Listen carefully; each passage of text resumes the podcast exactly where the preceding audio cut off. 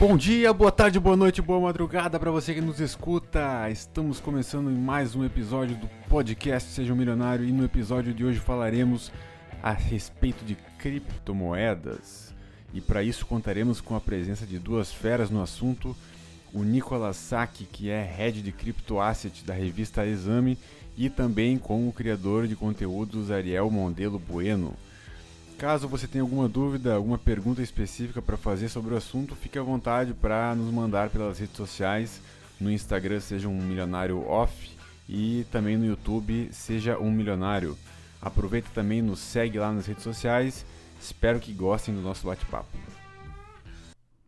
Nicolas, fala aí, cara, como é que, como é que tu se apresentou para esse mundo de criptoativo? O que, que te fez é, estudar o negócio e, e se aperfeiçoar nisso? Legal, cara, assim, só antes, deixa eu contar um pouco do meu background. Eu sou economista de formação, né? E é, uhum. quando eu comecei a trabalhar, eu comecei no mercado financeiro também. Trabalhei no Deutsche Bank na parte da corretora. É, fazia, fiz um pouco de tudo lá na corretora. Depois saí de lá, fui para a ICAP, que era uma, uma corretora de valores também. Fiquei quase um ano e meio lá. E daí, cara, como economista, eu tinha muita curiosidade de entender como que era o mercado de trabalho fora de mercado financeiro. Então eu fui rodar um pouco, fui para fui trabalhar no varejo, trabalhei em loja, trabalhei é, é, em venda em atacado, venda para varejo, depois fui para para restaurante, nada a ver com o que eu fazia antes. Então, cara, aprendi uma, uma série de, de é, coisas ligadas à gastronomia e coquetelaria, foi uma fase bem legal da vida. E depois, cara, fui voltar para o que eu gostava mesmo, que era inovação e finanças, né? Que foi sempre o que me atraiu a, a estudar a economia.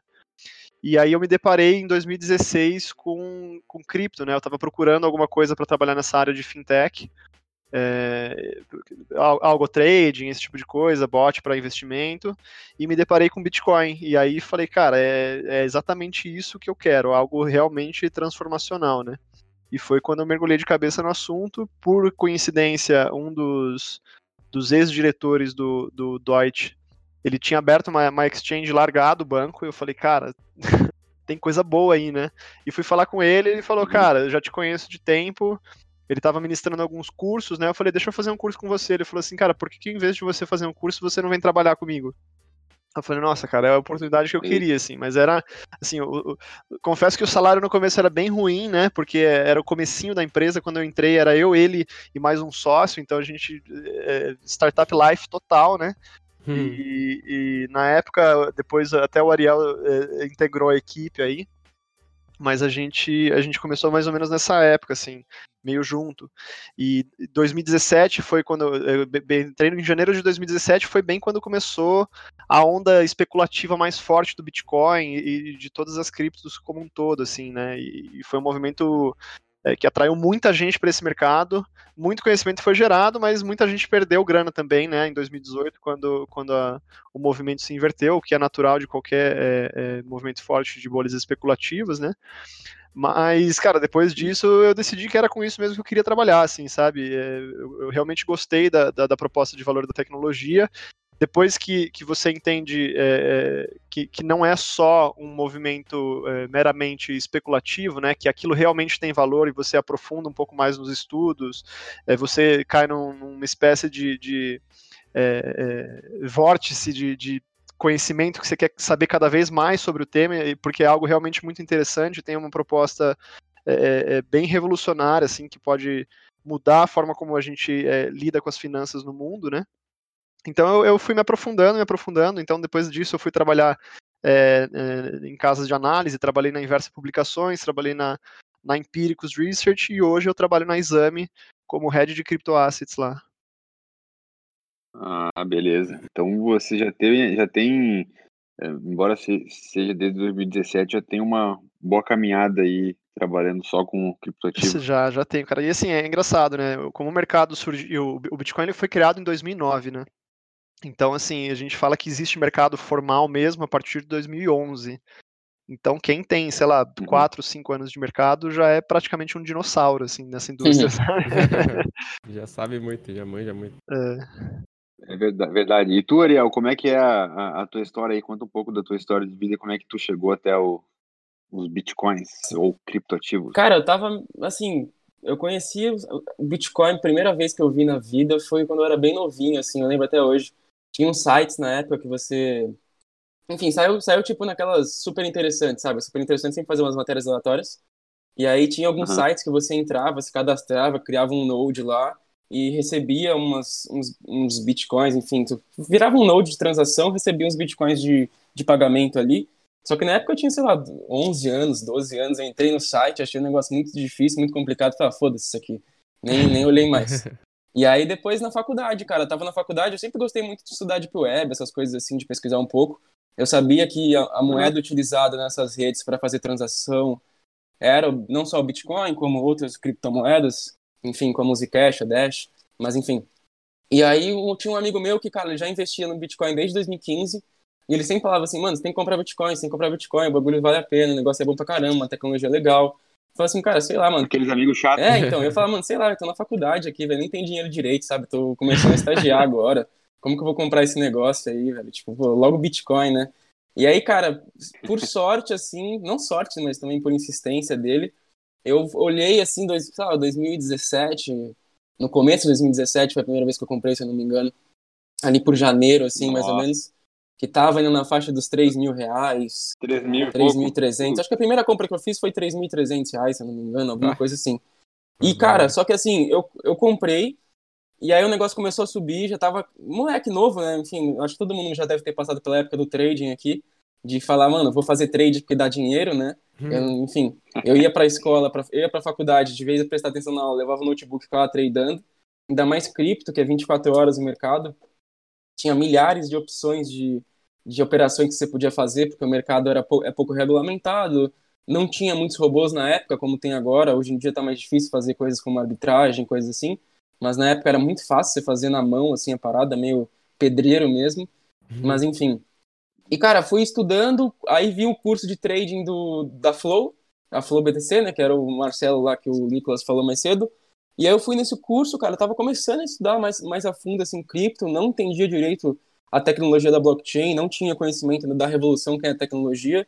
E aí, fazendo umas perguntas pro Marcelo, ele falou, pô, tu não tá afim de vir trabalhar aqui com a gente? Eu tinha acabado de sair do Itaú, que eu tava trabalhando lá antes, fazendo, não falei, né, mas tava, me formei em engenharia de produção. E aí falei, cara, beleza, vou, vou entrar nessa aí. E aí comecei a me aprofundar, comecei a estudar mais, comecei a entender realmente a tecnologia por si só, não só a questão financeira, não só a questão do, do Bitcoin em si como investimento, mas da tecnologia blockchain mesmo como uma revolução, assim como foi a internet, né, meados da década de 90, coisas assim. E, cara, fui me apaixonando cada vez mais, tanto que me formei na faculdade, e aí decidi abrir um, dar curso de criptomoedas, enfim, abrir uma empresa com mais dois amigos. E aí, cara, com o tempo fui experimentando, fui experimentando, mas depois, no meio do caminho, eu acabei optando por não, enfim, não trabalhar na área mais, né? Depois de entrar muito a fundo nessas paradas de dar aula, dar curso de investimento, coisas de, quando você é mais, enfim, ainda estou muito na fase de testes mesmo, eu vou testando coisas, vou vendo o que eu gosto. TikTok, por exemplo, conheci o Jonathan por causa do TikTok. TikTok é mais um desses testes na minha vida. Uhum. Mas para mim, cara, o que foi muito valioso dessa experiência como um todo foi encontrar, né, tipo, pelo menos a minha arte, assim, o que eu gosto de fazer hoje é, é gerar valor e criar conteúdo. E eu comecei muito isso por causa das criptomoedas, por causa da Flow também, né? Lá a gente tinha um projeto de criação de conteúdo, a tribo. Foi muito legal, aprendi muito com a equipe lá, criando conteúdo sobre criptomoedas. Depois segui para dar aula, para dar curso. Enfim, escrevia blog, escrevia livro, fiz um monte de coisa também. Por mais que hoje eu não fale de criptomoeda em si, eu ainda invisto, ainda gosto bastante de estudar sobre o assunto. Ainda acredito bastante na revolução que isso pode gerar. Claro que tem diversas possibilidades aí que a gente ainda vai discutir aqui de isso cair nas mãos erradas, de de repente as empresas conseguirem tomar posse sobre isso. Mas acredito realmente que uhum a, a, a blockchain por si só e, a, e retirar a terceira parte da transação é uma coisa que ainda vai, vai gerar muito para a sociedade. E, cara, é uma coisa muito nova, assim, né? Como o Nicolas falou, o negócio começou em 2009. Você fala que está desde 2017, parece que fazem pouco tempo, mas são poucas pessoas que estão assim desde, desde o começo, né? Realmente buscando entender, realmente sabendo o que está acontecendo ali, né? Não só colocando grana porque, porque dá dinheiro. Sim, o, é, eu tenho tanta pergunta, cara, para fazer que eu chego a ficar meio perdido, mas vamos tentar começar uh, do, do, início. Uh, Nicolas, a tua, o, o que, que, que, que você uh, conceituaria? Se você fosse escrever um livro, assim, que, qual seria a primeira coisa que uma pessoa que não entende do assunto uh, teria que saber? O que, que é um criptoativo? O que, que é blockchain? Cara, nenhuma delas. A primeira coisa que a pessoa tem que saber é como compra Bitcoin. Acho que essa é a primeira coisa, sem dúvida. Assim. Inclusive é assim que eu estruturo os minha, meus cursos quando eu vou dar. É, porque acho que a pessoa que está procurando entender o que é Bitcoin, provavelmente ela ouviu em algum lugar e ela quer entender como que ela entra nesse mercado, sabe? Então acho que a primeira coisa que tem que ser feita é entender como que como se compra, né?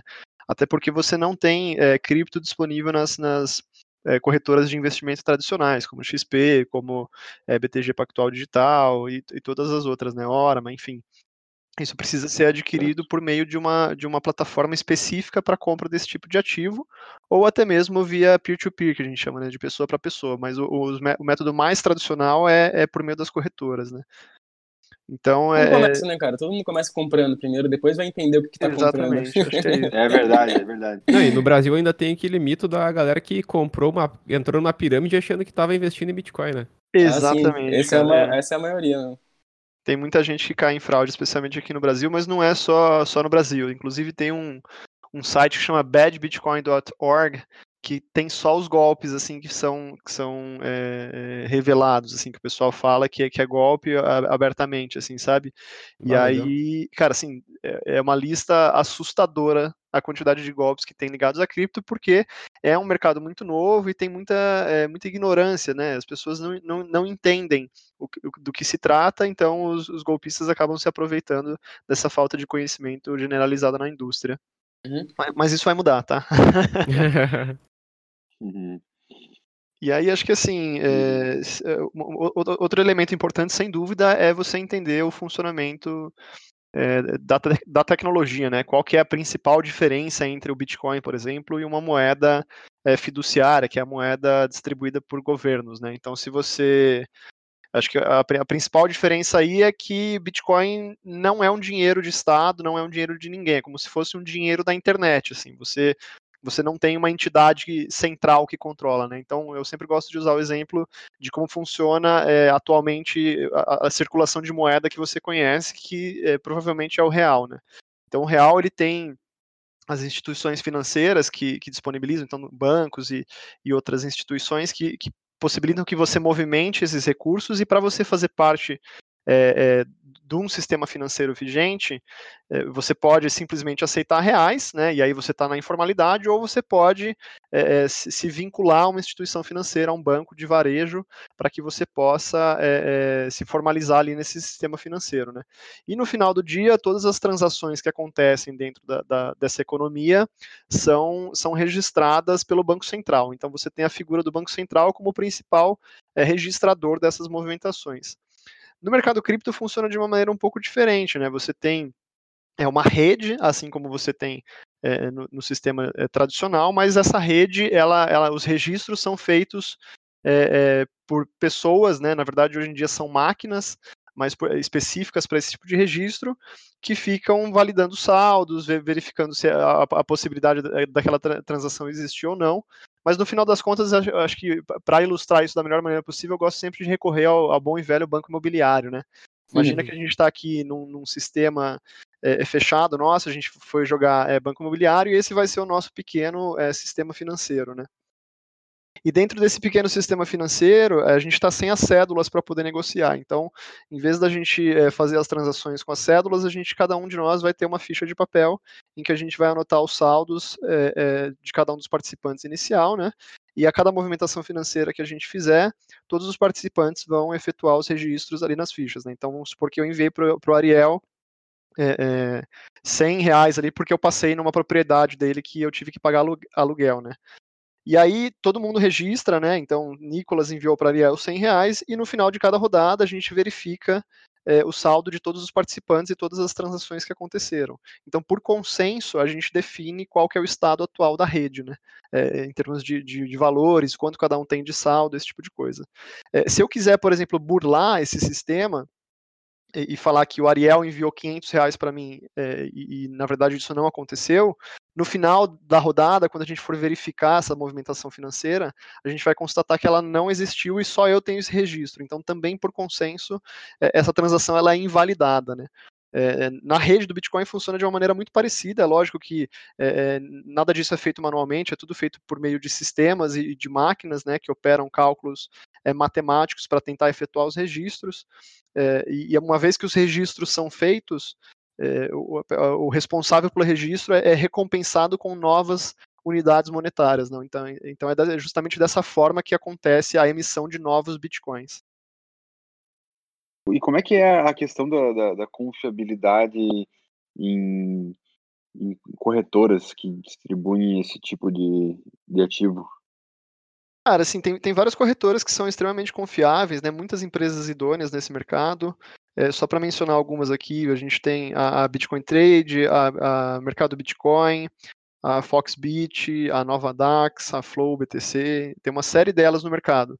Tem algumas que são golpe mesmo, então você tem que tomar, sempre tomar cuidado, mas dessas que eu listei, você com certeza pode ficar tranquilo. Eu conheço uhum. todo, todas as pessoas é, é, ligadas a essa atividade é, aqui no Brasil que são, são idôneas, então tem a BitBlue também. Então, assim, a gente aqui no Brasil tem inclusive uma, uma proposta de autorregulação do setor que é feita pela Associação Brasileira de Criptoeconomia, que engloba as principais é, empresas é, de negociação e plataformas é, disponíveis nesse mercado. Né?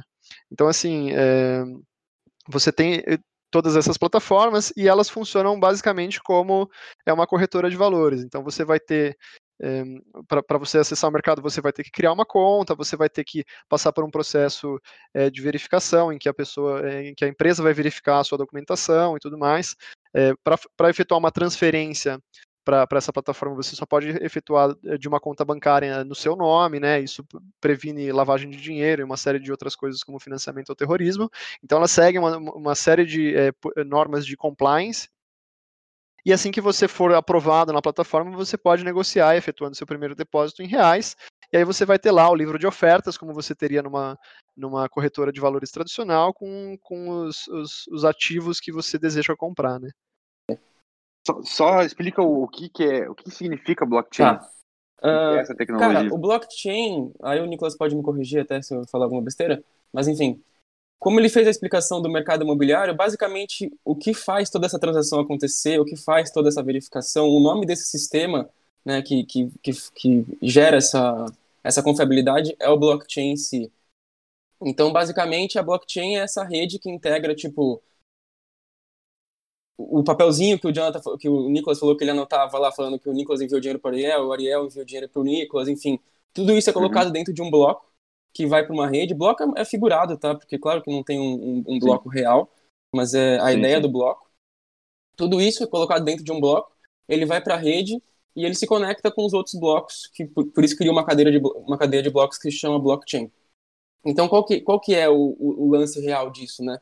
Toda, todas as, as transações que são criptografadas ali são colocadas dentro do bloco e vão para a rede, todas elas já foram verificadas, todas elas já foram confirmadas por toda a rede, né? Então, se, se, nós quatro aqui estivéssemos fazendo transações, nós quatro teríamos verificado o papelzinho um do outro, nós quatro teríamos aprovado todas as transações, nós quatro teríamos aprovado todos os saldos, e isso a gente fecharia em um bloquinho das, de todas as transações que aconteceram, e a gente colocaria nessa cadeia de blocos, com todos os blocos interligados uns aos outros. E o que, que é o lance mágico disso, né? O mágico disso é que a rede por si só, ela tá se alimentando ali, ela tá a, rede por si só, ela tem o valor de, cara, a gente precisa fazer essa rede acontecer, a gente precisa fazer isso ser confiável e a gente precisa fazer isso ser, ser seguro, ser durável. Né? E por conta disso a gente recebe valor de volta. Então, por todos nós estarmos fazendo a rede acontecer, a gente tem a nossa moeda segura, a gente tem nosso valor seguro, a gente tem a prova disso e a gente também recebe por isso. Né? Então, você não está mais dependendo de um banco ali para poder verificar essa transação, ou pagar uma taxa para o banco, ou para poder guardar o seu dinheiro que por mais seguro que pareça, porque a gente não tem casos uh, de falência nos últimos 20 anos ou 30 anos, né, se considerar o ano de 94, que faliram alguns bancos, coisas do tipo, hoje em dia parece algo fora da realidade, mas, cara, não é a coisa mais segura do mundo um banco tá com seu dinheiro, não é a coisa mais segura do mundo você usar uma moeda falida, né, como real, dólar ou coisas do tipo.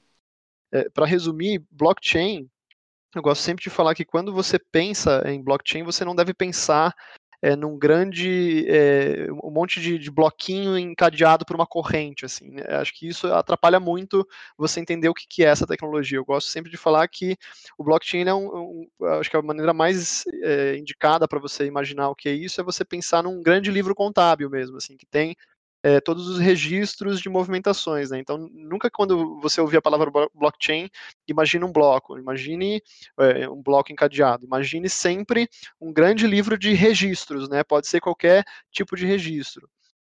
Então, é justamente por isso que você tem uma quantidade grande de, de de aplicações para esse tipo de tecnologia, né?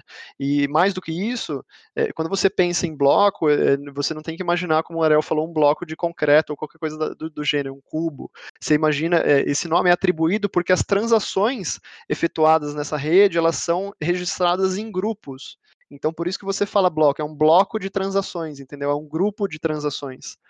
E aí, complementando o que o Ariel falou sobre essa, essa boa vontade das pessoas de, a partir do momento que tem um Bitcoin, é fazer a rede florescer, né? Que é, acho que é, o, mecanismos de, o mecanismo de incentivo da rede, né? É, faz com que as, os, os, participantes hajam muito mais em pró do que contra a rede, porque se você quiser desprender do seu poder computacional para agir a favor da rede, isso vai ser muito mais vantajoso, porque você vai é, conseguir é, registrar transações e vai ser remunerado por isso, do que você ir contra e tentar burlar um registro é, passado que foi feito, porque o seu, o seu poder computacional para efetuar esse tipo de, de operação vai ser extremamente grande, né? para você ter uma ideia, toda a, a, infra, infraestrutura do Bitcoin ela é pautada na, na criptografia que a gente chama de é, é, é, uma criptografia chamada SHA-256, né? É uma estrutura de hashes aí. E ela, ela é exatamente a criptografia que você tem nos, nos serviços bancários atualmente, é exatamente a criptografia que você tem no seu WhatsApp quando você vê é, é ele dizer para você que as suas, suas, é, suas mensagens são criptografadas de ponta a ponta, né? E para você conseguir romper essa, esse tipo de criptografia SHA-256, você precisaria de um esforço computacional que é, é maior do que todo, tudo que você tem hoje é, de computação, por exemplo, na Google. Assim, é, a, a, a, somatória do poder computacional que você tem na rede do Bitcoin hoje, ela é, é, é milhares de vezes maior do que todos os data centers que, que, o Google tem espalhado pelo mundo. Então, em termos de segurança, é, você tem uma segurança é, é, muito forte, não só pela, é, é, pelo mecanismo de incentivos gerados pela rede, mas como pela distribuição de poder computacional, é, distribuição geográfica, né, mesmo, do poder computacional pelo mundo. Assim, você não tem como atacar uma pessoa da rede e, e simplesmente impor o seu o seu término ou, ou, fazer com que ela pare de funcionar. Assim. Então, em termos de segurança, a rede em si é muito segura, ela opera de maneira ininterrupta desde o seu lançamento em, dois, é, em 3 de janeiro de 2009, né? E isso, para quem entende um pouquinho mais de sistema, já enxerga é, o quanto isso é valioso, né? Porque você tem um sistema que roda de maneira ininterrupta, sem apresentar qualquer tipo de falha, é, é já é algo extremamente valioso, né?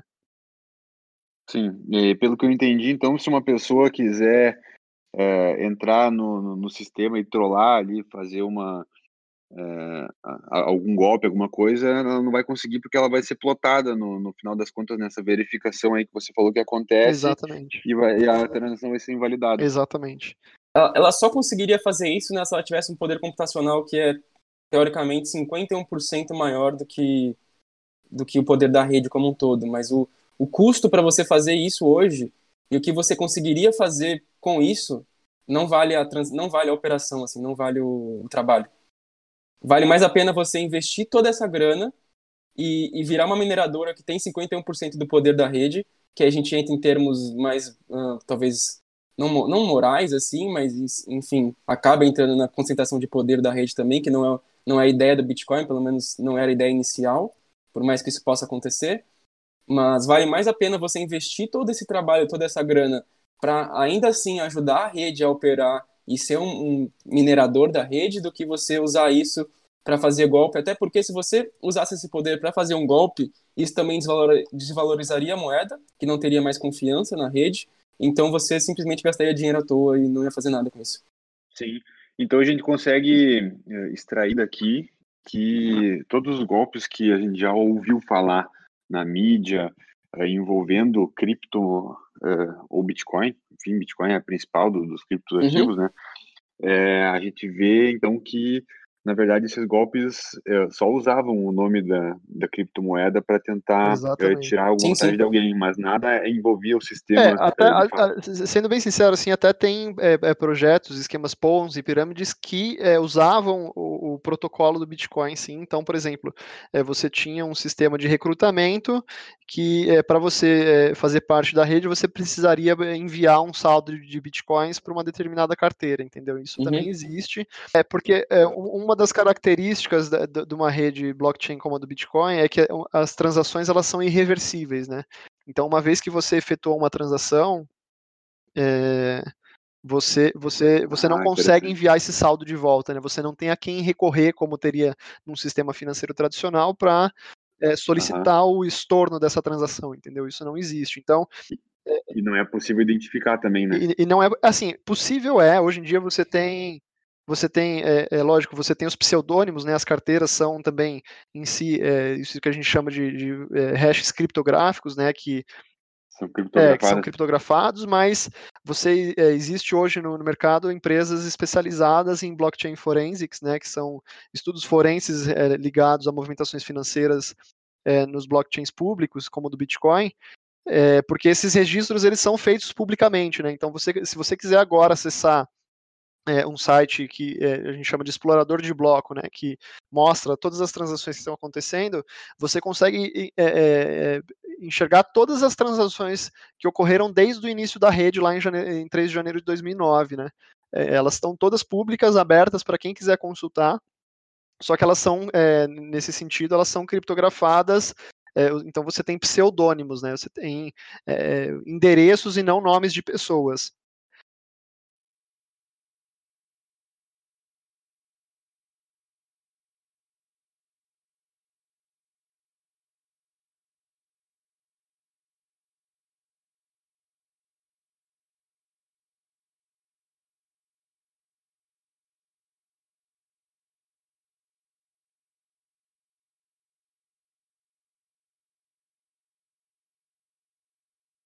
É, você tem no mundo hoje um movimento muito forte de criação do que a gente chama de é, Central Bank Digital Currencies, né, que são as moedas digitais de bancos centrais que são é, estruturas feitas em blockchain, assim como de criptomoedas, mas controladas por bancos centrais. E isso possibilita uma criação de uma série de aplicações e tem uma série de vantagens. Né? A gente está cada vez mais migrando para uma sociedade é, sem dinheiro em espécie, né? acho que isso é, é, uma realidade em várias partes do mundo. Já a China é o principal país né, que, que, já, já trabalha é, numa cashless society, você tem a Suécia indo por essa linha também.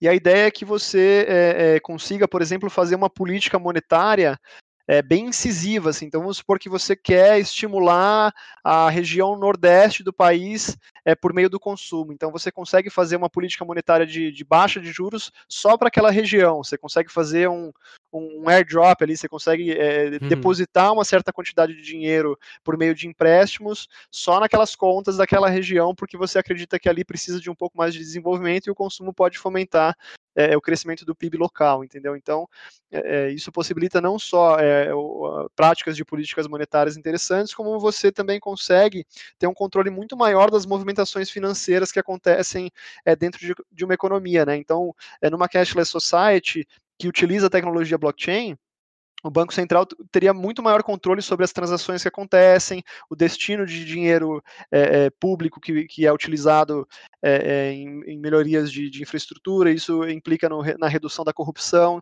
Então, tem uma série de, de, de elementos interessantes para a implementação de uma Central Bank Digital Currency, e isso, sem dúvida, está no escopo de estudo do Banco Central, de, de bancos centrais do mundo todo. Né? Sim. Não teria dinheiro na cueca daí, né, cara? É, não teria dinheiro na cueca. Teria um pendrivezinho na cueca, mas ia dar pra saber. Um pendrivezinho, é, mas aí ficou ah. registro, né? Não, sim, sim. Ah, tá louco. Cara, e assim, ó, tu comentou antes ali sobre as meninas que fizeram uma viagem apenas pagando com Bitcoin, né?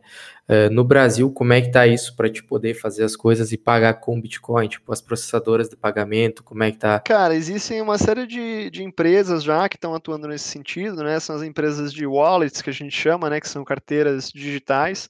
Você tem, é, é, aqui no Brasil, você tem a PandaPay, que é da Flow, que você consegue usar é, o que a gente chama de stablecoins, né, que são essas moedas é, estáveis, lastreadas por algum tipo de ativo. Então a gente tem stablecoin de real, stablecoin de dólar, stablecoin de, de iene, stablecoin de ouro, enfim, você consegue usar esse tipo de moeda para pagamento de boleto é, e qualquer outra coisa do tipo. Você tem a Zero Bank, que é uma outra wallet que você consegue usar criptoativos para pagamentos também, mas aí você não precisa necessariamente usar é, é, stablecoins, né? E você tem, acho que, acho que a mais proeminente nesse setor é a Bit, é, Bitfy, que ela, é, inclusive, recentemente fechou uma parceria com, com a Cielo, né? E, e com outras grandes empresas que, que não são do setor cripto. Então, você tem, por exemplo, a, a, o iFood, a Rappi, você consegue pagar esse tipo de, de serviço utilizando criptoativos, né? Então, é, a, a, empresa recebe em reais e o pagador é, paga em, em cripto, né? Então, acho que é, é, um meio de campo aí que essas empresas fazem. E a, a Bitfy, ela tem uma parceria com a, a Cielo, que, que possibilita que qualquer maquininha que, que, que seja da Cielo você possa pagar com, com criptoativos, né? Então a gente tem avançado bastante nesse sentido e lá fora também tem algumas empresas importantes nesse, né, nesse setor que acho que a maior delas é a BitPay, que também possibilita, eles têm tanto maquininhas POS como carteiras para comerciantes que querem aceitar cripto como meio de pagamento. Sim, e levando agora mais para um termos de, de investimento, é, como é que você, Nicolas, sugeriria para uma pessoa assim que tem um, um perfil mais uh, moderado, assim, está buscando uh, rendimento através da carteira de investimento, como é que tu sugeria para essa pessoa se expor a cripto? Tá. Cara, assim, é, é, é, eu já fiz algumas simulações aqui, né, com, com estruturação de portfólio, e é, tem um, para quem não conhece, tem um índice que chama índice de Sharpe, né? E ele mostra é, o retorno uhum. ajustado ao risco da carteira, né? E, e, as simulações apontaram que esse índice ele fica no, no, seu nível ótimo quando as alocações em cripto, né, especificamente em Bitcoin, falando de uma carteira, é, de um portfólio de investimento que é composto por é, ações, títulos públicos, títulos de renda fixa e, e, criptoativos, ele fica no seu nível ótimo quando você tem algo entre é, 13 e 4% do seu portfólio alocado é, em, em, Bitcoin, né? Então você não precisa de uma, de uma alocação muito alta, você pode é, colocar uma alocação pequena, e acho que isso casa com o perfil moderado que você disse, né? E, e isso significa que você vai estar tá, é, é, potencializando os ganhos da, da sua carteira sem se expor demais ao risco, né? Porque é, a gente, lógico, está falando de uma, de uma, classe de ativos que, é, apesar de muito promissora, ainda está se consolidando, né? E faz parte de, de, de, inovações tecnológicas, né? E por isso a gente pode ter é, variações muito violentas no preço, né? Para que uhum. Para você ter uma ideia, a gente, no dia é, 12 de março desse ano, quando a gente estava em meio ali a uma crise generalizada de liquidez global, é, o, o preço do Bitcoin chegou a despencar 42% no dia. Então, é, isso é importante dizer também, né, que as, uhum. as, plataformas de negociação de Bitcoin, elas não contam com um mecanismo é, de suspensão das negociações, que é o circuit breaker, né, como você tem nas bolsas de valores tradicionais. Só tem a suspensão do, do coração, do ritmo cardíaco, só. Só tem a suspensão do ritmo cardíaco. Não, e, e, assim, mesmo uma pessoa que de repente está ouvindo isso e não tem um perfil tão conservador assim, gosta de arriscar, tipo, eu sou uma pessoa que gosta bastante de arriscar, gosto muito de estudar, quando você começa a estudar a plataforma, a blockchain e a tecnologia, você se depara com diversos projetos assim teoricamente revolucionários, né? Grande maioria embrionário. Então você tem, claro, o, o, risco da bolha, claro, assim como teve com a internet também. A blockchain ainda está nessa nessa grande bolha pela quantidade de projetos que tem. Não é uma coisa tão tão difícil assim você criar um projeto na blockchain, você conseguir investidores. Claro que no ano de 2018, 2019 isso estava um pouco mais em alta até do que do que está hoje, sim, principalmente 2017, 2018, né? Mas, cara, uh, se você for investir em Bitcoin e se quiser entrar em outras moedas, pode ter certeza que, assim, 70% delas vai dar ruim, assim, 70% no mínimo. né? Então, você tem que estudar muito, tem que estar preparado também. E, de preferência, não alocar muita grana em muitos projetos paralelos. Eu digo isso porque eu já fiz bastante isso. Tem muitos projetos que deram certo, mas a grandíssima maioria deu muito errado, assim, coisa de tem projeto que nem existe mais. Então, é, é bem importante assim ter essa ciência de que cara, Bitcoin para mim é um investimento seguro. Eu vejo como, claro que a gente pode, em termos técnicos, não é, é um investimento de alto risco, mas eu com a, com a inteligência mas, mas que eu, tenho você, de criptomoeda, eu, eu vejo como um investimento, cara, o investimento mais seguro que eu vejo na minha vida hoje. Tipo, eu boto sem medo nenhum, 100% da minha grana em Bitcoin e não boto num, num fundo de imobiliário, tá ligado? Com tanta, com tanta certeza assim, por, pela, pelo conhecimento que eu tenho na tecnologia.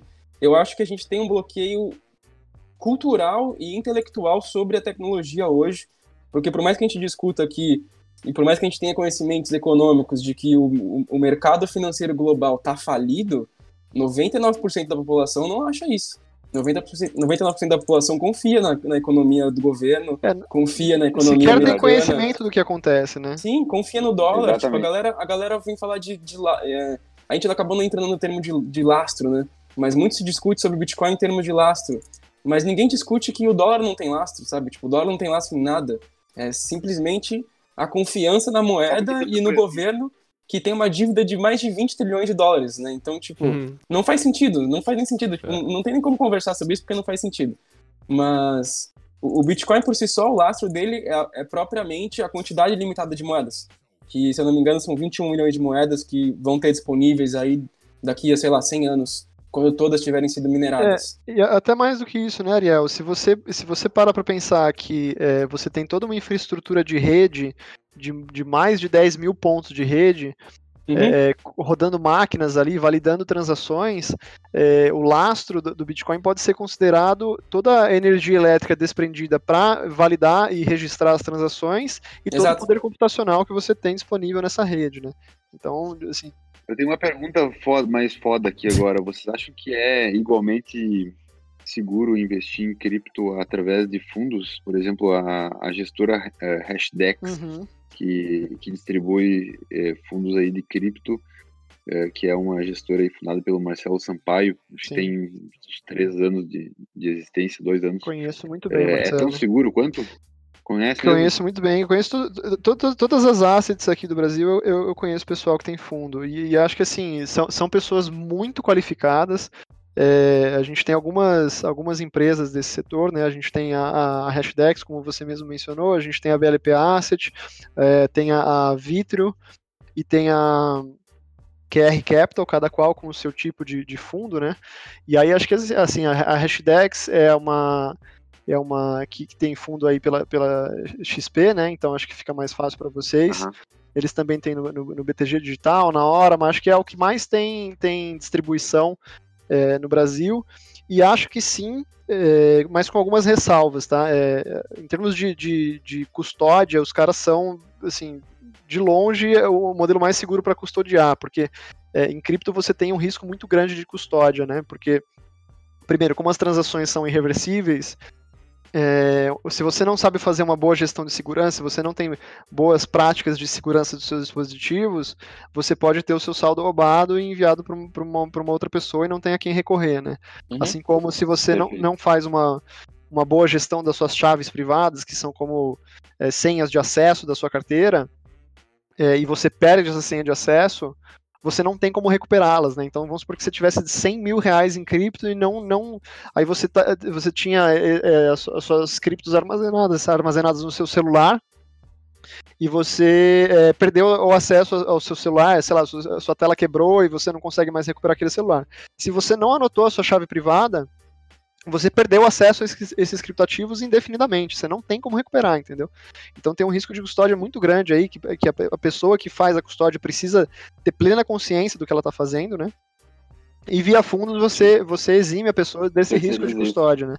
Mas é, tem algumas questões, assim, os fundos voltados para varejo, por uma exigência da CVM, eles, né, eles podem é, investir, assim como qualquer outro fundo que investe no exterior, eles podem investir apenas 20% do, do patrimônio do fundo em criptoativos, né? Então, uhum. é, é, eu, eu, digo que é uma posição aguada que você tem, né? Que apesar de você estar exposto sim, sim. a esse tipo de investimento, é apenas 20% do capital da sua cota ali que está nisso, né? O resto tá, o restante, é, como prática de mercado, é colocar em LFT. Então você está hum. basicamente 80% em renda fixa e 20% em cripto, né? É, e aí alguns fundos de, é, e aí isso varia para investidor qualificado, né? É investidor qualificado é quem tem é, um patrimônio de mais de um milhão de reais investidos em, em ativos financeiros, né? Para investidor. LFT, para quem não sabe, é Tesouro Selic. Exatamente. E vale ressaltar também que a partir do momento que você. Claro que a gente está falando em termos de investimento, acaba podendo ser uma coisa viável, né? Dependendo da sua, da sua proposta, da ideia da sua carteira. Mas quando a gente discute sobre tecnologia. Eu digo, eu digo que é a forma mais, mais conveniente que tem de você investir. Sim. Quando a gente fala de tecnologia, de criptomoedas, blockchain, assim, enquanto você não tem o seu criptoativo em sua posse total, com a sua carteira pessoal, com, com a sua chave privada, se você tiver de repente ativos numa corretora, ou se você estiver investindo num fundo, na prática você simplesmente tem grana investida ali, você não está fazendo nada na rede em si, né? Você não está participando ativamente da rede. Ou você, Sim. enfim, toda a tecnologia que a gente discutiu aqui, você não está fazendo parte, né? Então, se você realmente quer fazer parte da tecnologia de alguma forma, ou enfim, participar ativamente da rede, você precisa ter a cripto na sua posse. Né? Você precisa ter a posse da criptomoeda de alguma forma. É, mas eu acho que é uma questão mais ideológica, assim, sabe? Se, se a pessoa está procurando apenas exposição à, à, à, à, valorização dos criptoativos, ela pode muito bem é, é, ir via fundos, assim, eu estava falando sobre a estrutura para investidores qualificados, aí você tem estruturas de fundos que é, é possibilitam é, é, a exposição de 40% e até 100% do capital do fundo a criptoativos. Né? Isso vai variar de gestora para gestora, mas é, é viável, mas tenha em mente que o, seu capital vai ser diluído. Né? Então, se você for estruturar um portfólio, então, então pensa que você vai ter esses, esses 20%, então você coloca um pouquinho mais de capital, sempre quando você for fazer a conta do quanto do seu portfólio colocar, leva isso em consideração, né? Em consideração, legal, boa, boa bem, bem boa colocado. Dica. E, cara, uma coisa que é interessante sobre essa questão da de onde tu manter a segurança do, do Bitcoin, né? acho que é, é, importante a galera ter em mente que, por exemplo, é como o, é uma criptomoeda, uma moeda digital, então né, não vai ser o Banco Central que vai lá estar tá guardando o teu dinheiro, não vai ser o Banco Itaú, que todos têm seguros, FGC, etc. Se por acaso eles forem é, perderem o dinheiro, eles têm que ter que pagar, né? Uh, no, nas criptomoedas, como é tudo independente, tu também tem que ter a tua segurança própria, né? E aí, Exatamente. por isso que às vezes as, as Gra pessoas grande usam... Po grande poder traz grande responsabilidade, né? Já dizia... É... O tio Ben, né? é. E, cara, é por isso que é importante, muitas pessoas usam, inclusive, é, aquelas carteiras que é um pendrive, eu não me esqueci o nome agora. Né? É hardware wallet, tem a Ledger, a Trezor, tem uma série delas. Isso, é. E aí facilita para te, pra te manter o Bitcoin né, guardado de uma forma mais segura, não vai uhum. ter, não vai estar acessível para É, assim, cara, tem uma série de. A gente, cara, assim, é, é assim dá para discorrer por horas sobre esse tema, mas acho que no, no, geral é importante saber que você precisa saber custodiar com segurança, né? Você tem algum, algumas formas de, de custodiar, uma delas é por meio desses dispositivos físicos, mas também tem as aplicações de, de é, carteiras que estão na web, que a gente chama de hot wallets, né?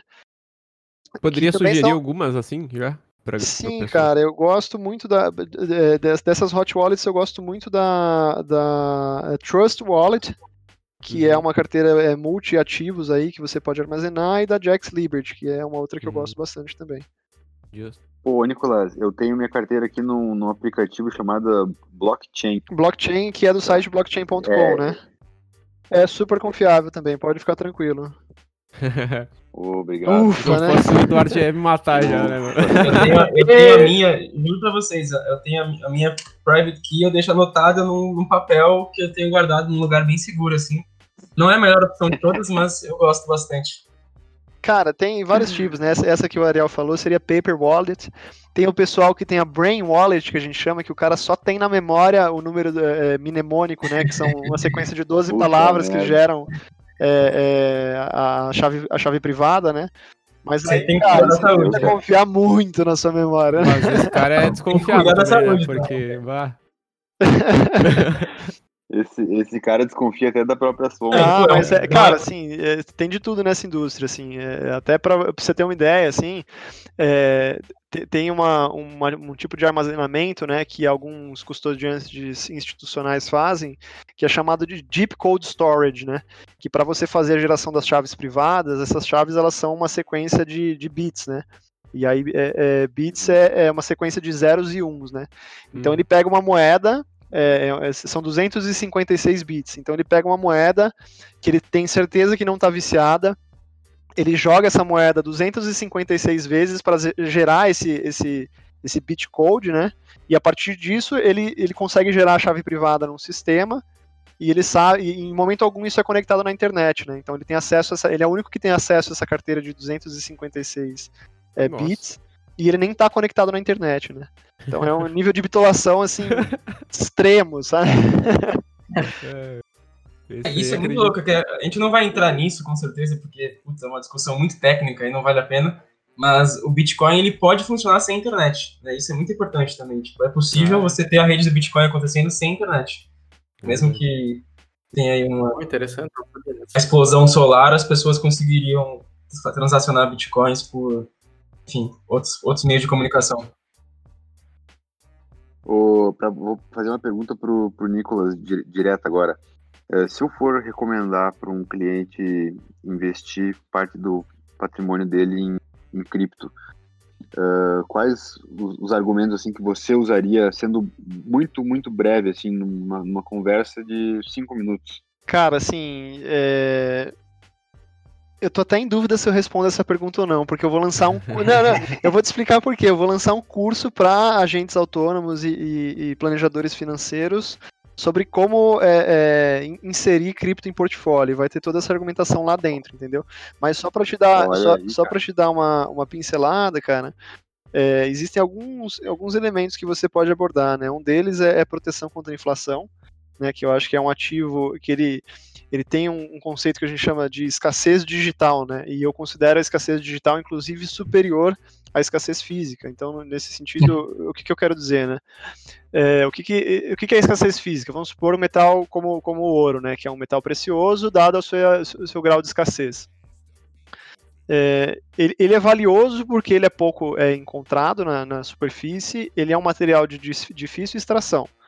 Só que vamos supor que é, a gente tenha, por qualquer motivo que seja, um aumento na demanda pelo ouro, e, e seja para fins industriais, seja para fins de reserva de valor, e, e, isso gere um aumento no nível de preços, né?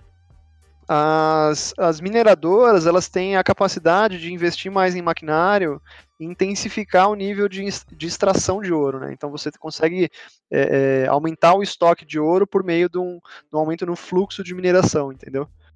É, nesse sentido, indo até um pouco mais além, se você descobre uma tecnologia que torne viável você extrair é, o minério de jazidas suboceânicas ou até de asteroides, você aumenta significativamente o nível de oferta que você tem é, dentro da, da economia desse tipo de metal, né? E tem até essa questão do. Só, só fazendo um briefing, um, um briefing, não, um, um parênteses aí.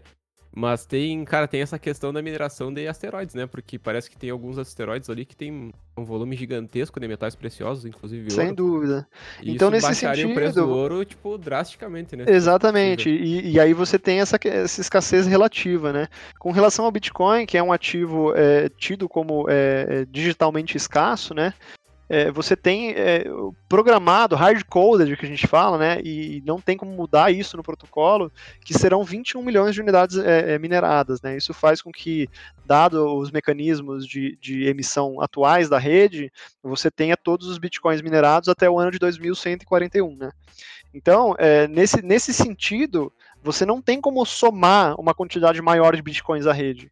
Então, eh, você acaba tendo uma, uma, escassez ainda maior, né? Uma escassez programada que faz com que ela seja, inclusive, mais escassa, desculpa a redundância, mas faz com que ela seja mais escassa do que o próprio ouro, entendeu? Claro. Então, acho que é, é- esse é um, esse é um dos argumentos. É, você pode é, usar o argumento de, de índice de Sharpe, né? Então, é, dessas simulações que eu comentei com você, que uma simulação de portfólio que, que continha ações, é, é, renda fixa e Bitcoin, você, é, você otimiza os seus ganhos de carteira é, sem se expor demais ao risco, com um portfólio que tem entre 3% e 4% de Bitcoin, né? E aí não precisa ser tão precioso com relação a isso, tá? Eu costumo falar que é, 3 e 4% é um número é, é, muito específico, você pode falar para o cara ter 5% do portfólio nisso, que aí fica até mais fácil de fazer as contas, né? É, e, e fora isso, cara, é, você se expor o seu portfólio a criptoativos é você ter uma opção de compra, uma call option aí para um, pra um, pra um sistema financeiro inteiramente novo, entendeu? É, e é uma, uma call option perpétua, né? Você tem um- uma opção de compra que nunca vence. Então você tá, além de, de expor o seu port- portfólio a uma possível valorização desse tipo de ativo, você tá com um ingresso ali de, de acesso a um novo sistema financeiro, caso ele venha a vingar, sabe? Então acho que tem alguns argumentos aí que você pode utilizar para convencê-lo a, a- Legal, Uma boa mesmo isso aí. legal. Baita. Essa pergunta aí foi importante eu ter lembrado no final. Ó, mas ó, só, só pra te falar, cara, essa consultoria eu costumo cobrar 500 reais a hora, tá? Vai cobrar?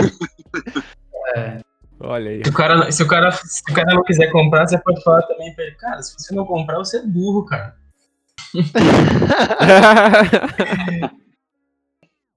Nicolas, obrigado. Ariel, obrigado pela presença de vocês aí. Valeu, galera. Do, da galera, da galera do Seja um Milionário. eh, muito obrigado. As- divulguem aí, cara, redes sociais de vocês aí para o pessoal seguir. Cara, a minha é nico.sac, N-I-C-H-O.S-A-C-C-H-I. Eu tô no Twitter, tô no, no Instagram também.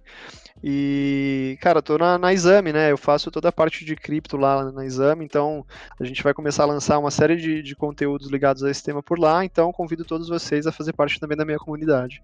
Show de bola. Vamos acompanhar. Já tô Boa. seguindo. Eu já. é, eu é Ariel M Bueno, M de macaco Bueno, em todas as redes sociais. Por enquanto, eu utilizo fortemente o TikTok, recomendo que vão lá, que é bem legal. Mas é isso, Ariel Bueno.